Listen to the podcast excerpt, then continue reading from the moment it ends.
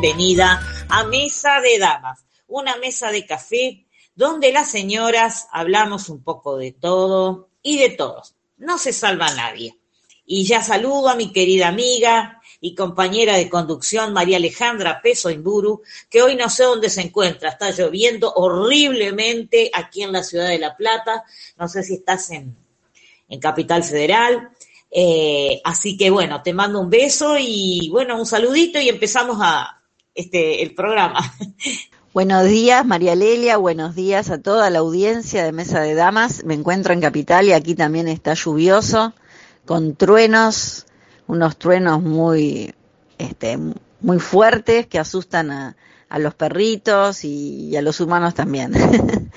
Así que en estos momentos eh, la lluvia no es tan fuerte, pero, pero está cayendo. Y bueno, María Lelia, en esta, en esta semana eh, lo que puedo llegar a resaltar son los casos judiciales. Por una parte, eh, el caso de los cuadernos, de las coimas, también afecta al padre del presidente y al hermano. Eh, el caso de, Franco, bueno, no se excusó de no, de no poder declarar por razones de salud. Y Gianfranco eh, presentó eh, un escrito y asegura que él no pagó coimas, que él no era parte accionaria en el momento en que, el periodo que, que se estaba eh, investigando, y que por otra parte él nunca pagó coimas, y cuando le preguntaron por el padre, dice, bueno, mi padre no sé. Así que esa causa sigue este, y acá mm, están todos investigados. Y por otra parte, el, otro tema que, bueno, está siendo eh, muy comentado en todos los medios, eh, que tuvo una gran puesta en escena este, por parte del el grupo esto de las actrices es la denuncia sobre Juan D'Artés sobre un caso de violación. En este, eh, en este caso fue en Nicaragua, hace nueve años. Eh, bueno, una actriz eh, lo, lo, ha acusado de violación cuando ella tenía 16 años. Y el caso se tiene que seguir investigando en Nicaragua, porque ocurrió allí todavía no hay una legislación eh, que permita que, se investigue aquí en, Argentina lo que pasó en Nicaragua, en Nicaragua. Después vamos a hablar más del tema. Bueno, el tema de la familia presidencial no iba a escapar porque ya estaba citado y estuvo declarando Angelo Calcaterra, que es el pariente al cual ellos le vendieron parte de las empresas. Eh, Franco Macri, o sea, el papá del presidente, le, vendió parte de IEXA y otro grupo de empresas, así que ellos estaban de alguna manera salpicados por esta cuestión, no por ahí no directamente el presidente, pero sí el hermano y el padre. Eh, debo decir también que es verdad, no hay montaje en escena, don Franco Macri está enfermo, tiene Alzheimer, es un hombre de casi 90 años, eh, el mismo presidente lo ha dicho ya hace mucho tiempo, incluso cuando fue electo lo, fue a ver, lo saludó al hijo, lo felicitó, estaba muy emocionado el día que asumió también, pero dijo, eh, mi papá no está bien de salud, es un hombre que no, no oye bien, y tiene momentos de que por ahí, bueno, pierde la memoria, está cada vez, digamos, son enfermedades de deterioro progresivo, así que en eso le, creo, digamos, la, el argumento y el seguramente certificado médico que habrá presentado eh, este señor. El hermano, bueno, si dice que no pagó coimas, habrá que ver, porque vos sabés que todos somos inocentes hasta tanto le prueban lo contrario. Eh, no sabe si el padre lo hizo, lo cual también, bueno, otorguémosle el beneficio de la duda. Yo creo que los hijos cuando trabajan con el padre, sobre todo cuando eh, al salir eh, Mauricio de, la, de las empresas para dedicarse a la política, el que quedó como mano derecha del padre fue Gianfranco. Así que me permito desconfiar en el sentido de que él, aunque sea de palabra y por comentarios, sabía lo que estaba pasando ahí que no haya visto dónde ponían la plata eh, o cuánta plata se ponía, puede ser, o que no participó de manera activa y directa, vamos a otorgarle el beneficio de la duda, pero que sabía, sabía. De todas maneras, bueno, este, sabrá cómo defenderse en la justicia y se verá más adelante. Yo no soy, hoy día creo que en ese ambiente de, de alta, este, finanza y negocios y empresas, nadie se baña con agua bendita. Y el caso de Juan D'Artés, con esta chica Telma, creo que se llama, está levantando mucha espuma. Pero a mí personalmente, hoy estaba leyendo en Instagram varias personas que cuestionaban que qué tenían que estar haciendo el colectivo abortista con un caso de abuso sexual la chica no quedó embarazada a consecuencia del abuso sexual. Eh, es un hecho que es verdad, sucedió en otro país. A mí me da mucha pena lo que ha sucedido y no es la primera vez que hablan de Juan D'Artés. Está esta otra chica también actriz, muy jovencita, Calu Rivero, que tiene ahora dentro de poco un juicio donde se van a volver a ver las caras, ahora ya más grandes, que dijo que cuando actuaban en una novela, ahora no recuerdo el nombre, él había sido abusivo con ella. Lo que a mí no me gusta, por lo menos no me siento, como no me siento representada por ese colectivo de pañuelo verde y de esas locas que se tienen el, el sobaco peludo y todas esas cosas así, que rompen todo, que muestran las pechugas, como qué sé yo, porque tenemos que mostrarle al mundo y que no nos vamos a callar. No, querida, no se callen, pero no hagan el ridículo actúen con el respeto que toda situación merece, si es que quieren acompañar un reclamo. No me parece con consignas, enarbolando consignas de aborto libre y seguro, porque son dos cosas diferentes. Nadie quiere que abusen sexualmente de una niña, sobre todo porque era muy chiquita, era adolescente. Eh, eso nadie lo va a aceptar, es algo que incluso está tipificado en el Código Penal. Vos que sos abogada me lo vas a decir con más criterio y conocimientos, pero a partir de ahí de ir a entrometerse, ¿sabés que yo veo de manera muy preocupante que todos estos grupos que son feminazis, eh, pro aborto, las lesbianas, los no sé cuántos, están copando la parada de reclamos que sí son legítimos, porque a ver, tanto esta chica Telma como Carlos Riveros tienen un reclamo legítimo contra un tipo que les este, abusó o que hizo tentativa de abuso en el caso de Calu, ¿no?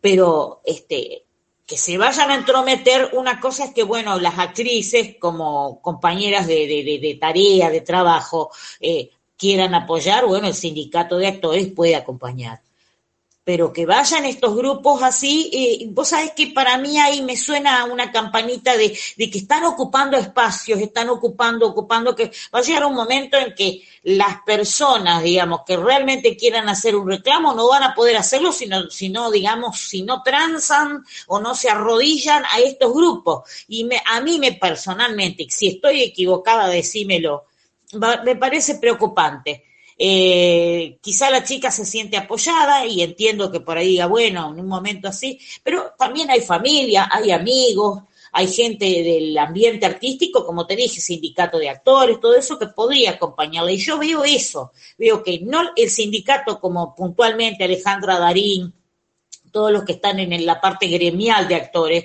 están como ahí medio no sé, algunos que sí, otros que no, hay quienes ponen en duda incluso, y no veo, no veo eh, el acompañamiento que por ahí como gremio sí deberían hacer. Veo que está el colectivo este que es muy cuestionado porque son vandálicas, son dañinas, son violentas, son agresivas, todo es machirulo, muerte al macho, incluso lo he leído en Facebook, insultar a una persona, ay, vos sos un hétero, pero perdón, la mayoría somos héteros entonces parece que hay que ser homosexual para estar, eh, digamos, en la onda.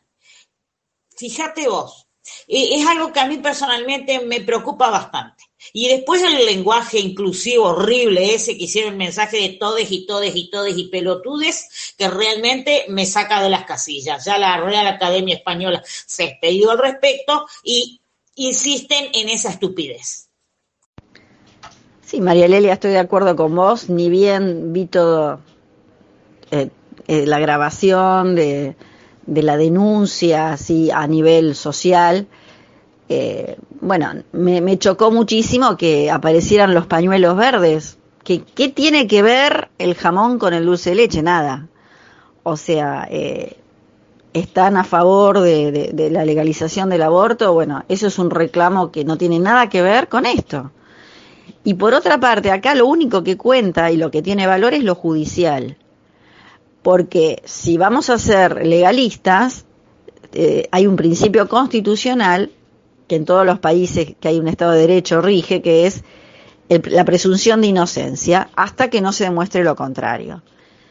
Lo único que mancha a Juan D'Artés son una serie de testimonios, de imputaciones contra su persona, que son varias, ya, ya acumula cuatro o cinco imputaciones de distintos hechos. Esto ya es más grave porque sería una violación. El caso de Calú Rivero era un exceso en los besos, que lo veo un poquito más, este, digamos, como un abuso. Ella lo, pero igual, eh, digamos, no, no, no se eh, activó la, la denuncia en el momento que ocurrieron los hechos. Dejaron pasar mucho tiempo. Eh, en este caso también aparentemente es el miedo, el taparlo, el bloquearlo, qué sé yo. Pero eh, yo creo que una denuncia que puede llegar que a ser legítima, como vos bien dijiste, está manchada por eh, cuestiones políticas, de política barata, ¿no es cierto? A la chica le hicieron grabar un spot, este, le hicieron grabar un spot este, editado, que se notaba que había un guion, y eso a mí le resta seriedad para, a mi punto de vista. Lo único serio que realmente veo en todo esto es la denuncia hecha ante la justicia de Nicaragua. Eh, no hay testigos, así que, eh, bueno, no sé, no creo que esto pueda tener mucho, mucho peso eh, en la justicia. Lo que sí puede llegar a tener peso es eh, la acumulación de, de denuncias sobre su persona digamos, como un indicio, ¿no? De que, de que, de que algo pasa con esta persona. Lo que sí, quédate tranquila que este no trabaja más en el país ni en, ni en Sudamérica, o sea, se va a tener que ir del país y trabajar de cualquier otra cosa, porque el escrache eh, público y social que, ha recibido, bueno, esto no tiene vuelta atrás Incluso eh, actores que en un principio lo habían apoyado le quitaron el apoyo y ahora la juegan de arrepentidos.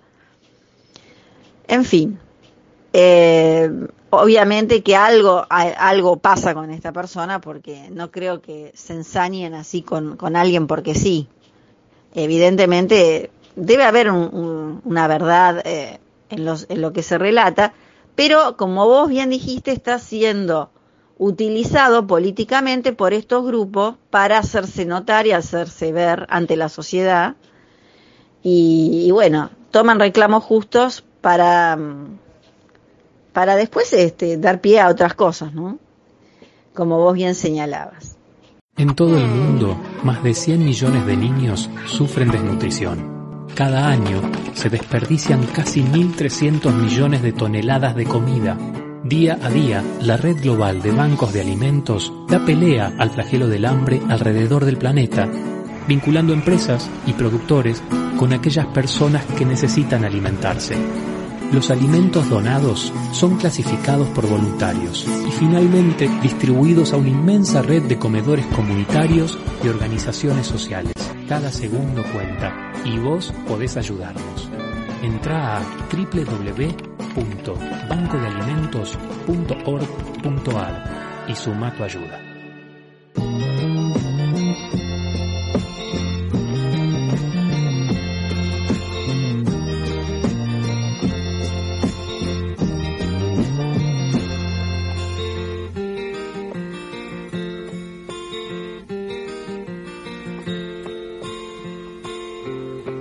Tiempo de sueño perdido.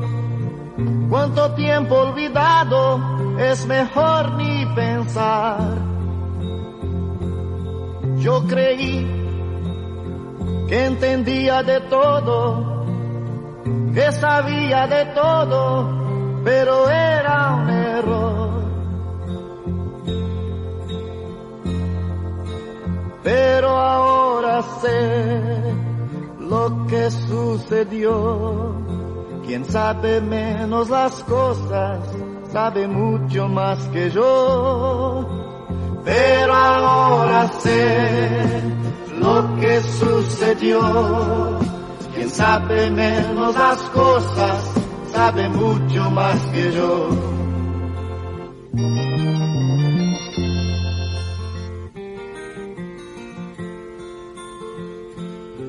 De consejos que a veces oía, yo siempre huía, no quería entender. En un mundo de ensueño yo andaba y tan solo pensaba en nuestro querer. Pero ahora lo que sucedió. Quien sabe menos las cosas, sabe mucho más que yo. Pero ahora sé lo que sucedió. Quien sabe menos las cosas, sabe mucho más que yo.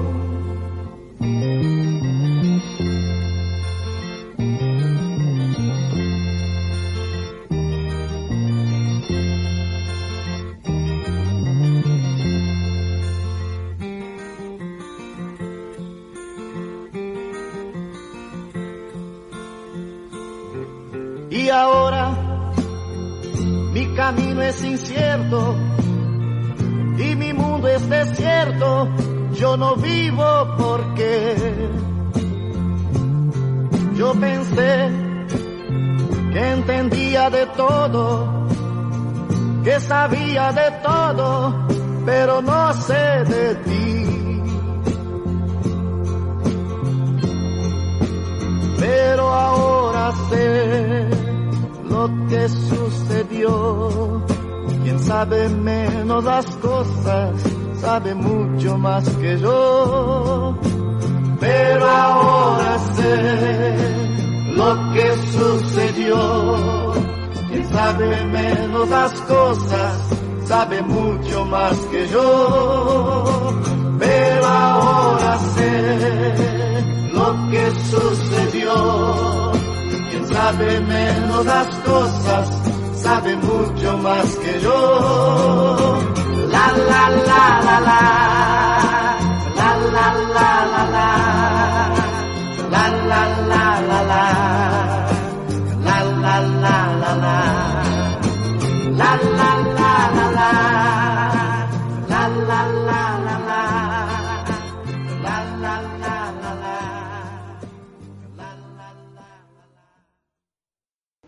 A todo esto, Mari, yo quiero compartirte un fragmento, por lo menos, después vemos cómo este, eh, lo, comentamos, de un periodista que lo, lo sigo bastante porque es nacido en Paraná, en Entre Ríos, pero está radicado en Córdoba. Tiene un portal de noticias virtuales que se llama Data24, se llama Eduardo Presto Filippo, pero en el ambiente, entre comillas, de las redes sociales y de su eh, periódico digital se lo conoce como el Presto. Y él hizo un comentario que le valió, bueno, por supuesto, a los insultos y las puteadas de las del pañuelo verde y sus, este, y sus aliadas, eh, respecto de este caso. Justamente él comenta eso, la mediatización de, de, de, del caso de esta chica, tanto de Telma como de Calu Rivero, y también de que, que, que estaban haciendo ahí estas eh, las pañueludas estas que estaban, que incluso en su momento votaron todas ellas, entre ellas Miriam Bregman, Victoria Donda, Pitrola, como legisladores votaron en contra de hacer un registro público de violadores, porque decían que no se debía escrachar a alguien por un delito. Lo cual eh, ya se sabe que el violador es un delincuente muy especial. Son contados con los dedos de una mano los que logran reinsertarse y rehabilitarse de esa patología, porque es, es decir, el que es sexópata eh, disfruta sometiendo, sometiendo sexualmente a la víctima y lo hace de mil maneras, porque también estos que proponen la castración química, está bien, o sea, le inutilizas una parte del cuerpo para fines sexuales, pero eh, yo recuerdo cuando Arnold Schwarzenegger, el actor que estuvo durante dos periodos como gobernador del estado de California en Estados Unidos, propuso lo mismo y la legislatura de ese estado le bloqueó el proyecto de ley porque dijeron, mire, señor Schwarzenegger, así hagamos que no le funcionen más los genitales como función sexual, que quede solamente la función de eliminación de orina, vamos a decirlo así. Eh, no vamos a impedir que el violador viole por otros medios, usando elementos de, de otro tipo. Así que eh, fue una de las cuestiones. Pero sí, en Estados Unidos, lo que sí se aprobó en ese periodo legislativo donde Arnold Schwarzenegger fue gobernador, fue el registro público de violadores. De manera que cuando había una víctima, eh, se podía acceder a ese registro y se podía saber si no era alguno de los sospechados. Porque también ocurre que el violador va a la cárcel, cumple su condena y sale. Y de acuerdo a cómo venga, si tiene antecedentes, de acuerdo a la gravedad del hecho, eh, si hay lesiones graves, etcétera, etcétera, eh, tienen más o menos años de cárcel. Violación seguida de muerte tiene perpetua, pero eh, hay otros casos donde no. Entonces ellos hicieron el registro de violadores para que hubiera un medio de informarse dónde están estos exópatas. Acá en Argentina, justamente los que más están defendiendo el pañuelito verde fueron los que votaron en contra de esa medida de abrir un registro de violadores. Así que eh, estemos atentas y yo te propongo que ahora eh, escuchemos a este chico, el Presto, porque tiene una reflexión que a mí me pareció interesante para después poder debatir. No sé cuándo pasó, pero en un momento determinado, mi país, Argentina, se convirtió en un loquero, en un circo mediático, en una licuadora social donde todo se mezcla y donde todo vale lo mismo. La mayoría de la sociedad ya no se mueve por leyes ni usa la razón, se mueven por ignorancia, por sentimiento, amor u odio, odio o amor. Se mueven en multitudes y a los gritos. La razón pasó a un último plano y el análisis pasó al olvido y la verdad ya no interesa. El 11 de diciembre del 2018, un grupo de actrices argentinas se juntaron para denunciar en un teatro públicamente al actor Juan D'Artés. Mostraron el video de una joven actriz donde ella decía que Juan D'Artés la había abusado sexualmente cuando ella tenía 16 años. Esta nueva denuncia sobre D'Artés se suma a otras que el actor ya tenía. Las actrices argentinas se copiaron del Me Too. Yo también. Un movimiento norteamericano que se dedicó a perseguir y escrachar actores, jueces, productores, entre tantos otros. Una de las líderes de este movimiento es la actriz Asia Argento.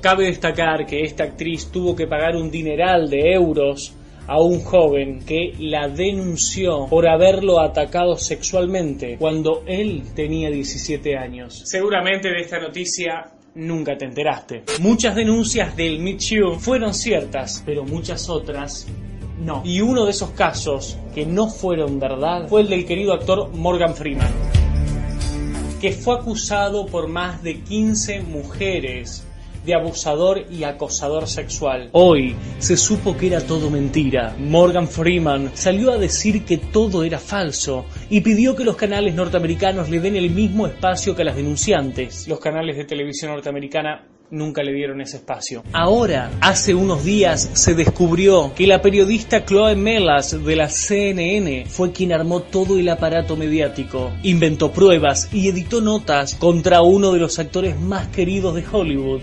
La reputación de este actor ya está arruinada. ¡Corten! De Yanquilandia. a la Argentina. Desde hace un tiempo, en Argentina, los canales, los medios, en general nacionales, tomaron una postura, una postura progresista y de banquillo acusador algunos casos. Gustavo Cordera, el músico estaba haciendo un juego de palabras, puso un ejemplo sexual y agregó violación. Sirvió para que la mayoría de la sociedad lo señale como un violador en potencia. Cacho Castaña, el cantautor no tuvo mejor idea que querer hacerse el gracioso con una frase vieja y fue calificado de violador. Todo el mundo salió a matarlo y apareció justo en ese momento Vicky Buccino a decir que él la había violado. Hoy la actriz y cantante va a tener que pagarle una fortuna a Cacho Castaña porque todo lo que dijo fue falso. Podríamos seguir con casos de la farándula porque hubo muchísimos, pero mejor vamos a casos normales, de gente normal. Mendoza, una mujer va a tener que pagarle a su marido por escracharlo en las redes sociales. Una mujer acusó y escrachó a su ex marido de misógino, maltratador y de no pasarle la cuota alimentaria. Se descubrió que era todo mentira, pero lo más grave es que esta mujer se trata de Mónica Beatriz Molina, quien es funcionaria pública y está vinculada a la temática de violencia de género. La justicia argentina es machista. ¿Es machista? Cada vez son más los casos que se multiplican por miles de padres que son separados de sus hijos y de sus hijas. Solo hace falta unas madres, mujeres resentidas y un poco de denuncias falsas. Un estudio de Eduardo Cárdenas, ex juez del fuero de familia, llamado El abuso de las denuncias de abuso, detecta que más del 70% de las denuncias por abuso relacionadas con divorcios son falsas. Solo basta con que la mujer denuncie al padre de la criatura violencia física, abuso sexual, violencia psicológica, para que la justicia falle a favor, sin estudios ni investigación previa, y que les quiten los hijos a los padres. Ahora,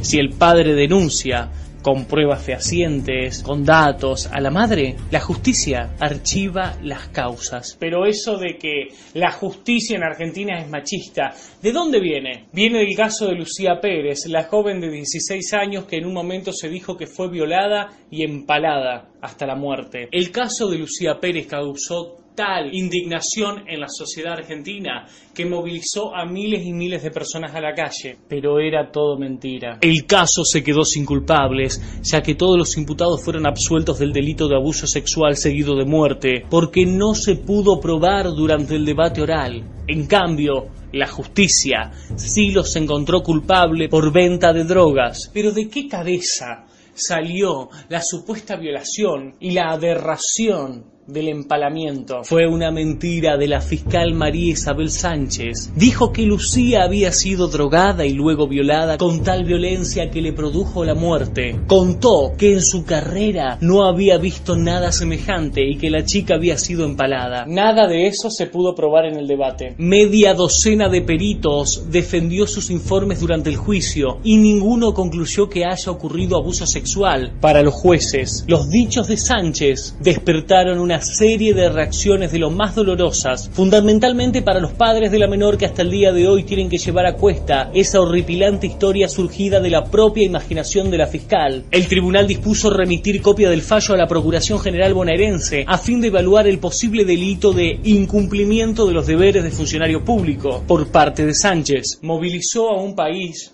a partir del dolor y del horror derivado de una mentira. Así lo indicó el tribunal. ¿La justicia argentina es machista? El dolor de la familia de Genaro Fortunato, el rugby, asesinado por su novia en Mendoza, Julieta Silva, en lugar de estar presa, pudriéndose en la cárcel, está con prisión domiciliaria y no la cumple. Se la pasa de joda con sus amigos y sube las fotos de cómo disfruta de la vida en las redes sociales. Nair Galarza, condenada en primera instancia en junio pasado por el homicidio a quemarropa de su novio Fernando Pastorizo, disfrutó ocho meses de encierro, entre comillas, en una comisaría de Gualeguaychú, cuando tendría que haber ido enseguida a la cárcel. Ocho meses disfrutó. Y así podríamos seguir explayándonos más, mostrando más casos de otros países, de otras causas, los escraches falsos, las mentiras, etcétera, etcétera. Es al pedo. A la masa no le importan los datos, no le importan los hechos, no les interesa la verdad. Se mueven como bestias y los medios nacionales alimentan ese morbo. La violación, doble cara, mientras miles y miles de personas, jóvenes y adultos, se mueven bajo la premisa y las reglas del progresismo y la izquierda, a los chicos no le cuentan la verdad. ¿Por qué no les dicen la verdad? El kirchnerismo completo, la izquierda completa y parte del socialismo se levantaron y no votaron por la prisión efectiva a violadores. Entre ellos tenés a Del Caño, Pitrola, Mayra Mendoza, Máximo Kirchner, Soledad Sosa, Victoria Donda, todos estos que después piden pena para los violadores o levantan consigna de nos están matando. Es un terrible doble discurso, una falsedad que da asco. D'Artés, ¿qué hacemos? ¿Lo defendemos a D'Artés? No. ¿Lo linchamos mediáticamente? Tampoco. Que lo resuelva la justicia. Parece que todo el mundo se está olvidando de todos somos inocentes hasta que se demuestre lo contrario. Nos guste o no nos guste, la presunción de inocencia corre para todos, para los que nos caen bien y para los que nos caen mal. Uno no puede acusar ni defender a nadie en un caso así. Pero lo más triste son los argumentos. Si tantas mujeres lo denunciaron, mirá, yo la verdad pero vos viste cómo lloraban esas chicas, por Dios, ¿quién puede inventar algo así? A lo que a mí respecta, la chica no la conozco. No sé si mintió, si exageró o si dijo la verdad. Ahora sí me permito dudar de todas las actrices, de todas las actrices que la acompañaron. Son las mismas que hace más de un año me mintieron con el caso Santiago Maldonado. Y muchas siguen defendiendo esa mentira hasta el día de hoy. Son las mismas que defendieron el aborto con datos falsos. Son las mismas que se quedaron calladas sabiendo muy bien que Federico Lupi era extremadamente violento, que cagó a palos a todas sus parejas y a muchas de sus compañeras las acosó sexualmente. Son las mismas que nunca las vi hacer un scratch a Marcelo Tinelli. A Marcelo Tinelli, el mismo que obligaba a muchas mujeres a cortarse la pollera. Son las mismas que se quedaron calladas la boca cuando salió a la luz que Dante Palma, un ex integrante de 678, era un psicópata violador. Son las mismas que no dijeron ni pío cuando el kirchnerismo, siendo gobierno, cajoneó todos los proyectos de ley contra la violencia de género. Son las mismas que apoyaron un proyecto político que tenía como candidato a Daniel Scioli, un hombre que secuestró y no dejaba salir y casi la obliga a hacer un aborto a su actual pareja. Eso dicho por ella. ¿Por qué tendríamos que creerles? Millones de argentinos ahora, ¿por qué no nos permiten dudar de esto? ¿Por qué no nos dejan también pensar de que esto es una caja china? Si Juan D'Artés es un violador, tarde o temprano se va a saber. Y si lo es, merece el peor de los castigos. Pero si no lo es, si se mintió o si se exageró con estas denuncias públicas al tipo, ya está, le arruinaron la vida. Algún día los medios nacionales van a tener que hacer una autocrítica. El canal TN, C5N, Crónica, América, Telefe, todos estos que están perdiendo la gloria que alguna vez tuvieron y que tratan de aferrarse a una vida que le queda muy poco porque los canales nacionales se están muriendo y para salvarse tratan de aferrarse al progresismo, a la izquierda y al feminismo radical, todo por un puto punto de rating. Los productores sobre todo no están tomando conciencia del daño social que están haciendo. Escuché nenas de 13, 14, 15 años decir, prefiero escracharlo y después si es inocente, le pediré disculpas, pero primero el escrache. Las mujeres tenemos miedo. Aborto legal, seguro y gratuito. Eso se lo escuché decir a una criatura de 12 años. La revolución será feminista o no será nada. Eso se lo escuché decir a una criatura de 15. Están haciendo mierda a las futuras generaciones y le están enseñando a comportarse de la forma más violenta, radical y fascista que existe, donde no importan las pruebas, sino que importa lo que dice la masa y así un país no se construye. No nos culpe más. Si algún valiente rompe el hechizo, lo asesinamos con el permiso de la demencia capitalista, que mercenaria y moralista, todas las penas sobre el reo que sospechoso de algo muy feo, es desertor. Mm, no habrá clemencia por lo que digo, inevitable será el castigo para el que ose cambiar su parte. Mejor que vaya a vivir a Marte. Tienen los medios para engañarnos y el periodismo con sus mentiras para ensuciarnos.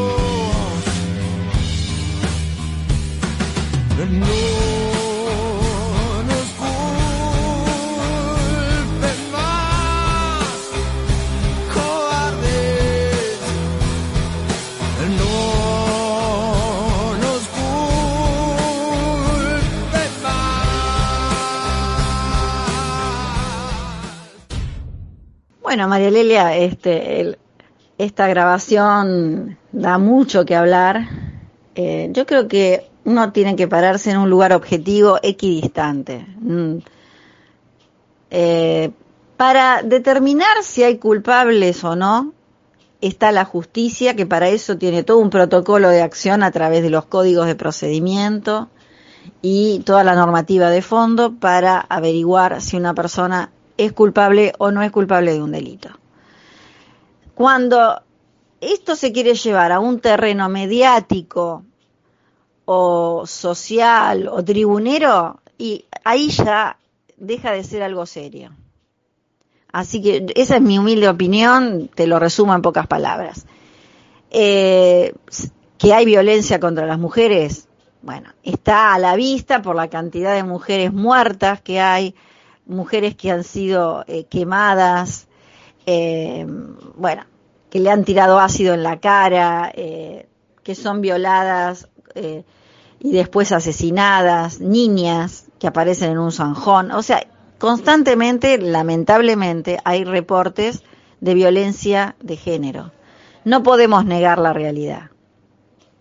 Eh, que habrá mujeres que utilizan esto para eh, victimizarse falsamente, debe haber, pero también hay un montón de mujeres que lamentablemente sufren la violencia de género en carne propia y bueno, para eso hay todo mm, una serie de mecanismos de acción que el Estado dispone a favor de las víctimas con números telefónicos, el 144, hay refugios. Nosotros hemos hablado el año pasado o el anterior, no me acuerdo, con eh, una miembro de un refugio que sabía mucho del tema, eh, Nancy creo que se llamaba, y, bueno, eh, la violencia contra la mujer es una realidad que todos los días estamos viendo casos, no se puede negar.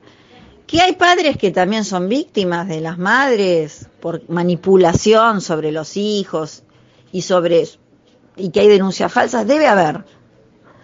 El tema es que eh, es la justicia la que debe obrar prontamente, eh, efectivamente, eficientemente. Entonces todas estas manipulaciones se terminan. Y en este caso también, que pesa sobre Juan D'Artes, tendrá que ser la justicia la que realmente eh, derima si debe derimir, ahí me, me trabuqué con el verbo, este, si hay una, una culpa o no hay una culpa, si hay un delito, si no lo hay. Eh, es un caso difícil de probar porque no hubo testigos, ocurrió hace nueve años. Eh, maniobras defensivas de la víctima, yo no vi que, que ella expresara que hubo maniobras defensivas. Mm, A veces también puede haber violación a partir de, de una posición eh, predominante sobre la víctima que se puede, digamos, hacer ver en este caso. Pero, no sé, es todo objeto de investigación judicial y hay que dejarlo a la justicia y no seguir cargando las tintas ni en un sentido ni en el otro, ni contra la chica, que seguramente lo habrá pasado mal en su momento, ni contra eh, ni contra eh, D'Artés, que bueno, tendrá que defenderse.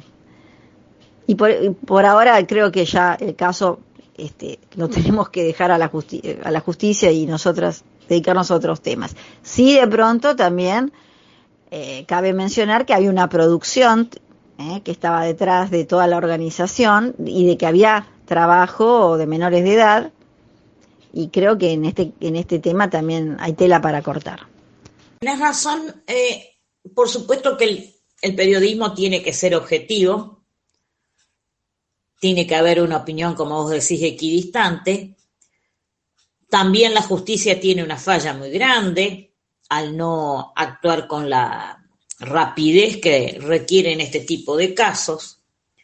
Eh, en el caso, por ejemplo, de esta chica Telma, está en manos de la justicia nicaragüense, o sea, está a más de 5.000 kilómetros de distancia, lo cual un país que está con problemas, un país que pertenece al llamado eje bolivariano, donde, bueno, puede haber quizá un poquito más de benevolencia hacia las mujeres por una cuestión ideológica, si es que está, porque también la cultura centroamericana es muchísimo más machista que la cultura argentina.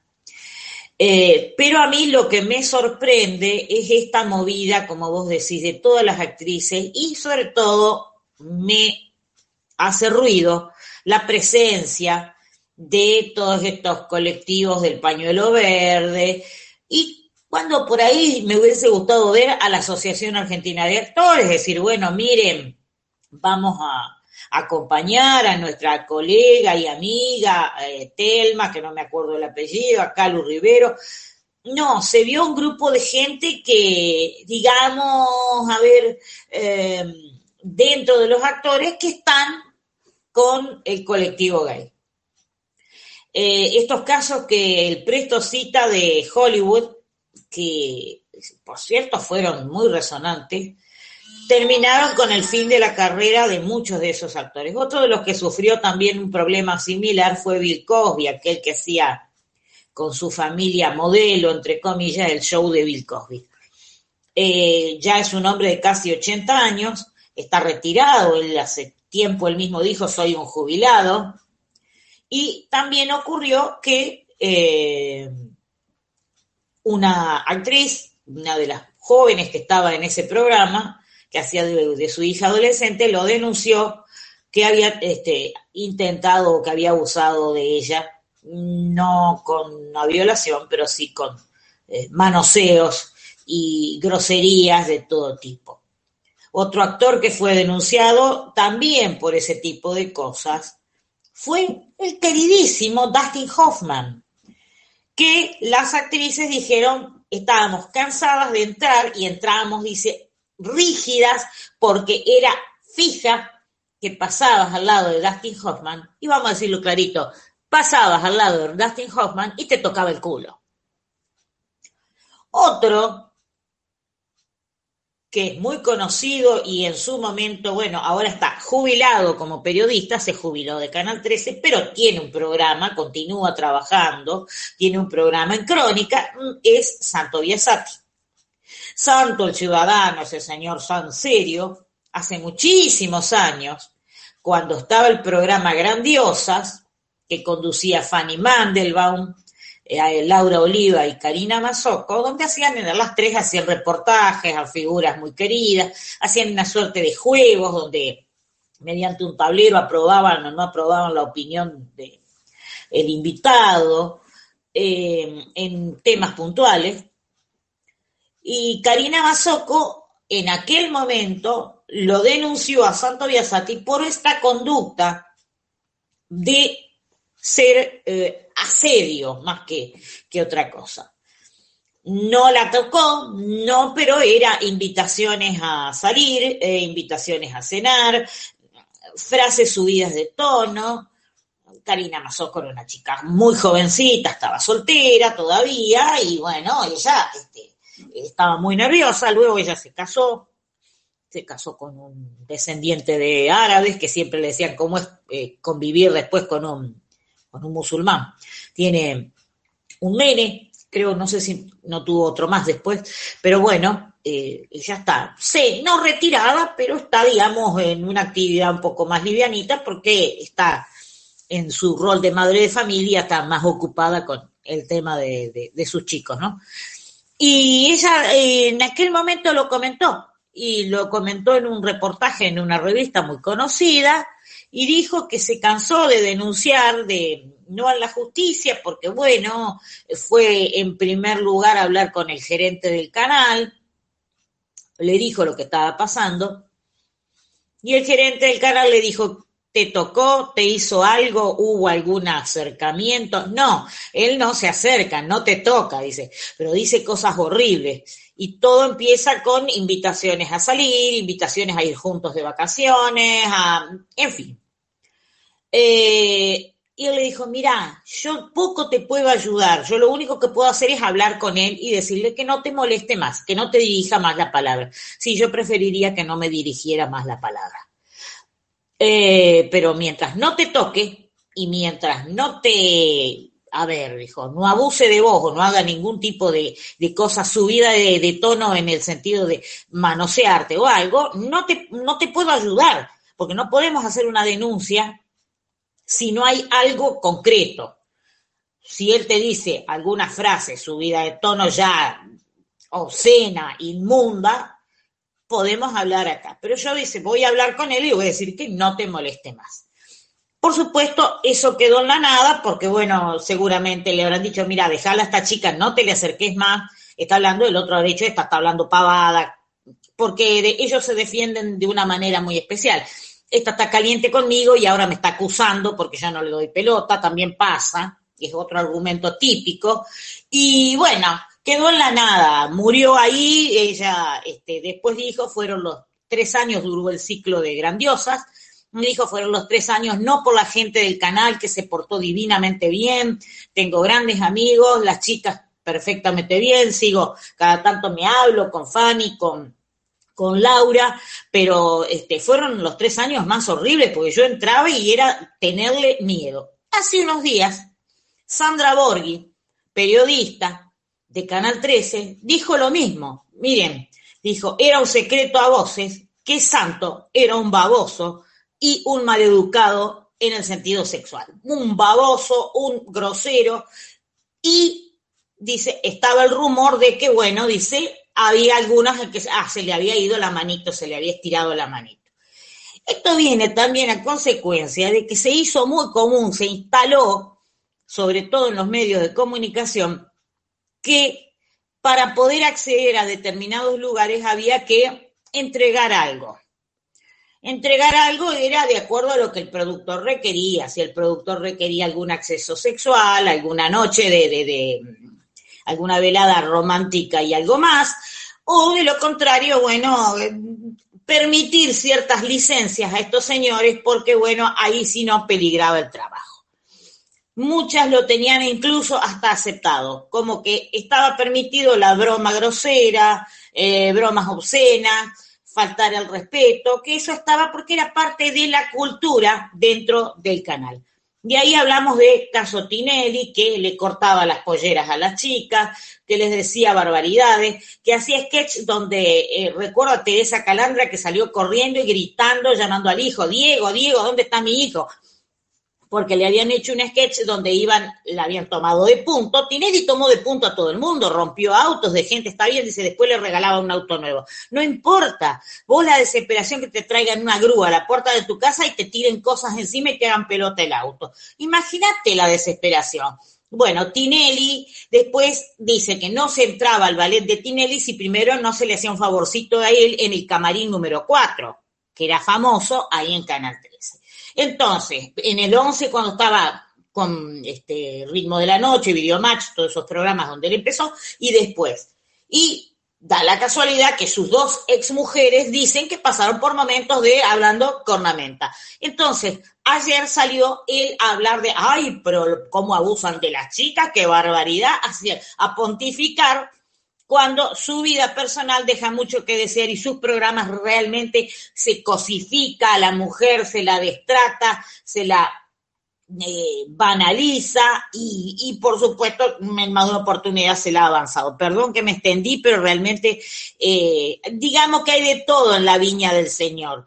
Y esto no tiene que suceder, ni tampoco las del colectivo este, ni una menos, y las aborteras, que buscan la oportunidad para meterse en todos lados, en reclamos como este que dijimos, un reclamo justo, ni tampoco eh, el machirulo, como dicen ellas, que dicen son todas unas mentirosas, son todas unas calentonas que eh, provocan y después no se la aguantan.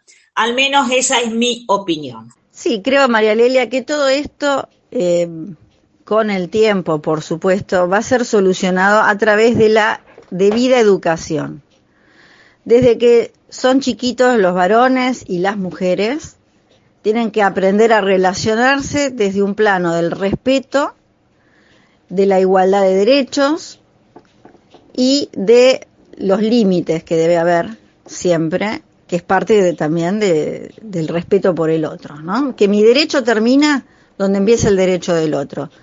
Y que si el otro, uno puede estar enamorado de una persona o gustar de una persona, pero si el otro no te corresponde, hay que saber respetarlo y no, empezar a, acosarlo o a tomar represalias.